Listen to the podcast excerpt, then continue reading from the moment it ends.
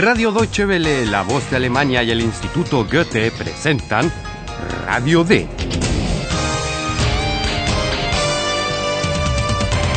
Un curso radiofónico de alemán de Redacción D. La autora es Herat Mese.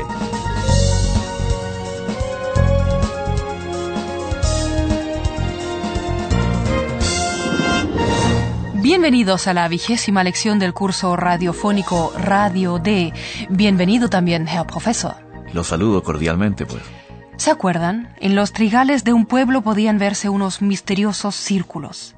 Pero no eran obra de ovnis, sino que los propios agricultores los habían hecho. ¿Se debe considerar como mentira o incluso como pecado? A Paula y Philip les interesa la opinión de los oyentes de Radio D. Por eso les han pedido que los llamen o les envíen una carta por correo electrónico a la redacción. Los oyentes deben expresar su opinión con respecto al tema. ¿Es acaso pecado mentir? Hallo, liebe Hörerinnen und Hörer, Willkommen bei Radio D, Radio D. das Hörertelefon. Willkommen zu unserem Hörertelefon. Wir fragen Sie heute, kann denn Lüge Sünde sein? Rufen Sie uns an, Radio D, Telefon 030 389. Oder ganz einfach, mailen Sie uns. Radio D.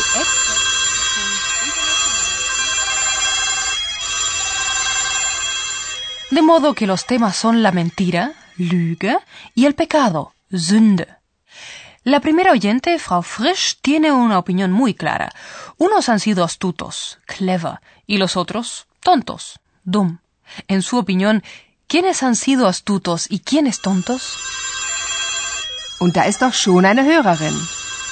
Frau Frisch, was ist Ihre Meinung? Also wirklich. Mysteriöse Kreise von UFOs? Wer glaubt das denn? Also keine Lüge? Keine Sünde? Keine Sünde, keine Lüge.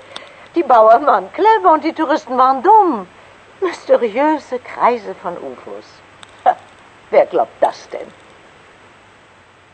En opinión de Frau Frisch, los agricultores, Bauern, fueron astutos y los turistas tontos. Die Bauern waren clever und die Touristen waren dumm.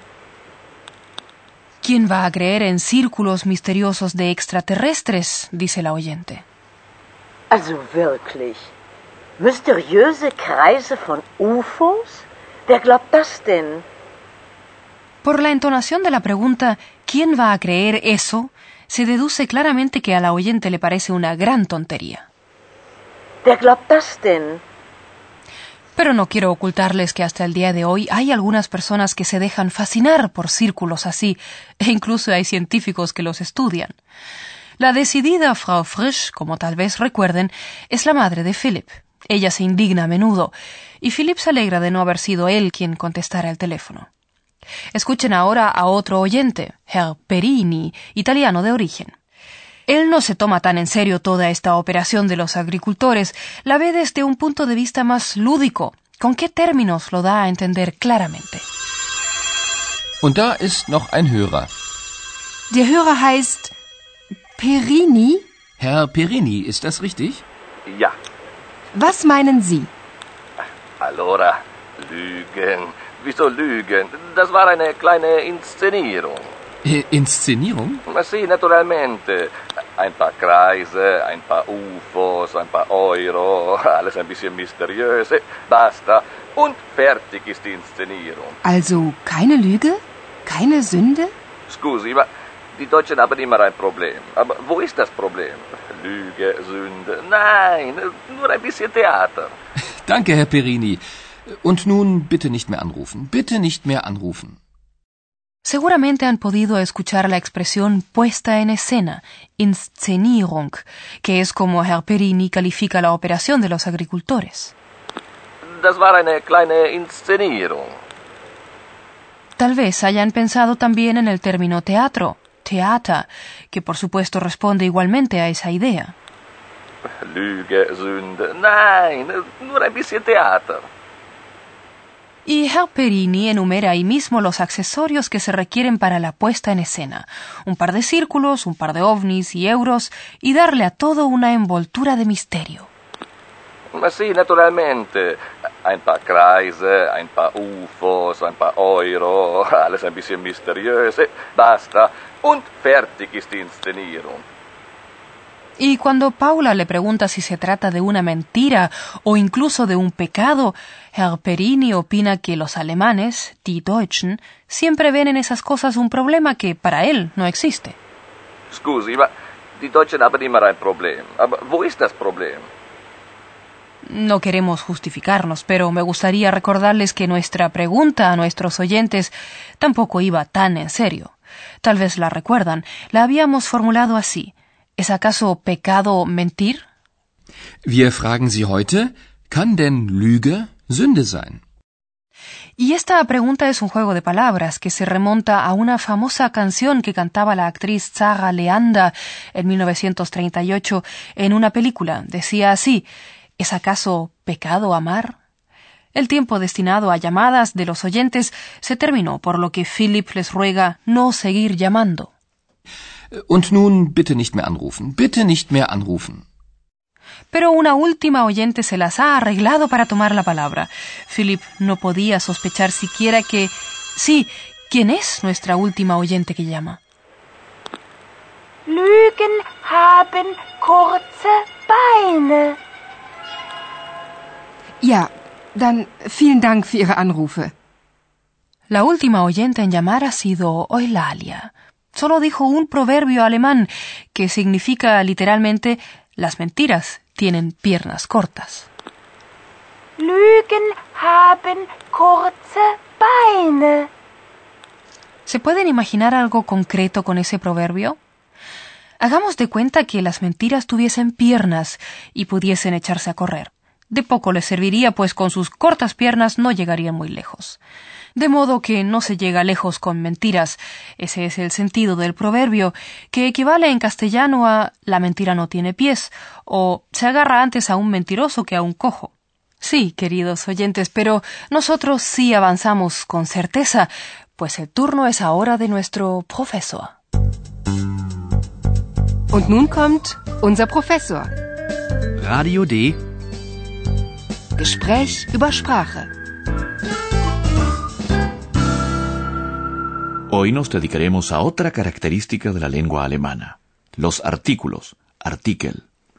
Son aquellas palabras cortas que aparecen inmediatamente antes del nombre o sustantivo, es decir, palabras que designan una cosa, persona o concepto.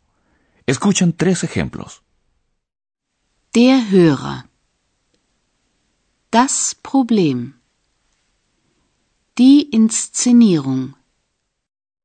En alemán hay tres artículos, der, das y die. Sí, lamentablemente son tres, y hay que utilizarlos muy a menudo. Los artículos nos dicen algo sobre el género del nombre. El artículo der es el masculino. Der Hörer.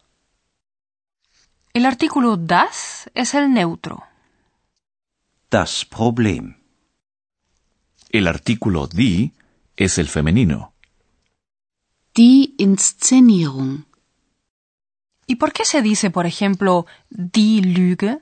¿Acaso la mentira es especialmente femenina? Por favor, claro que no. Muy rara vez hay una verdadera razón para el género de un nombre. Y esto varía en las diferentes lenguas. En francés, por ejemplo, mentira y pecado son términos de género masculino.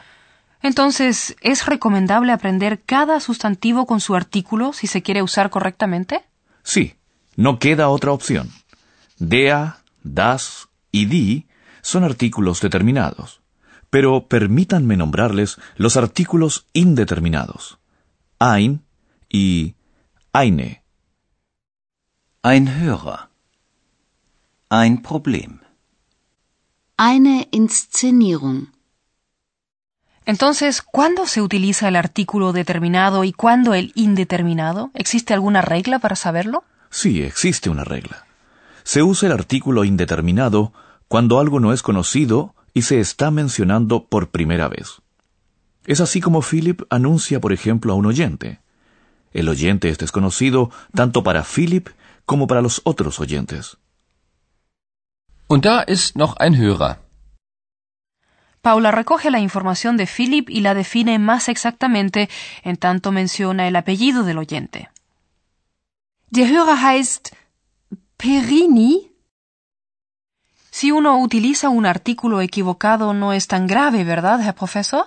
No, grave no es ni genera problemas de comprensión en la comunicación. Pero el artículo en alemán influye en otras palabras, en su declinación. Un tema más complejo que trataremos en otra lección. Entonces, muchas gracias por hoy, Herr Profesor. De nada, pues. Y ustedes, estimados oyentes, pueden volver a escuchar las escenas más una escena nueva al final.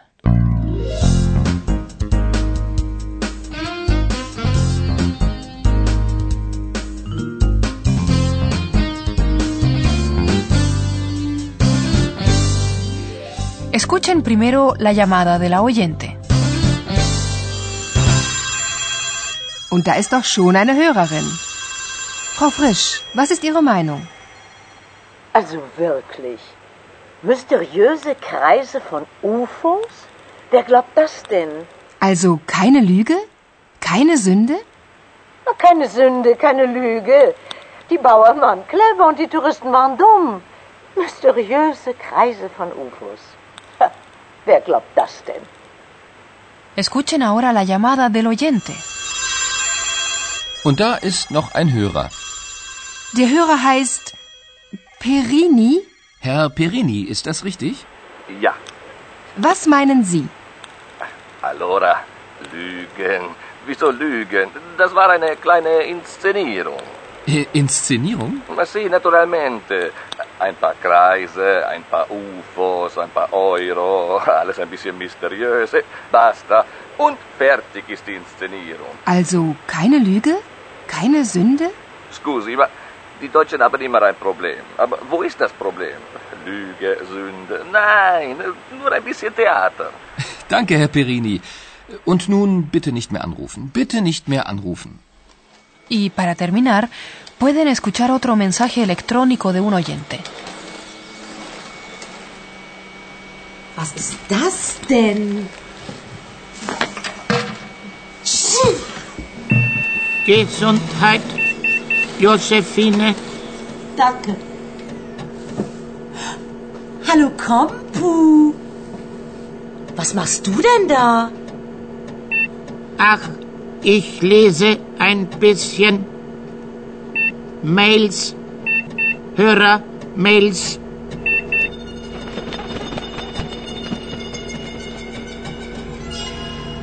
Was steht da?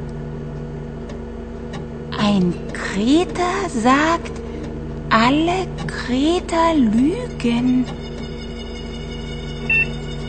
Komisch. Alle Kreter lügen. Das ist ja direkt philosophisch. Aber das versteht er ja nicht.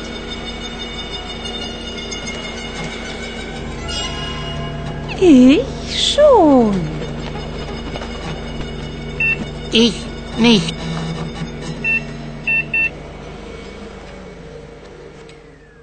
¿Y ustedes lo entienden?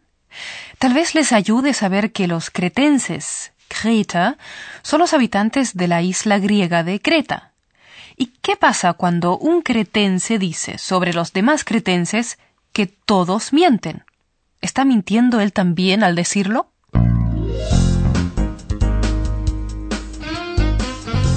Bis zum nächsten Mal, liebe Hörerinnen und Hörer.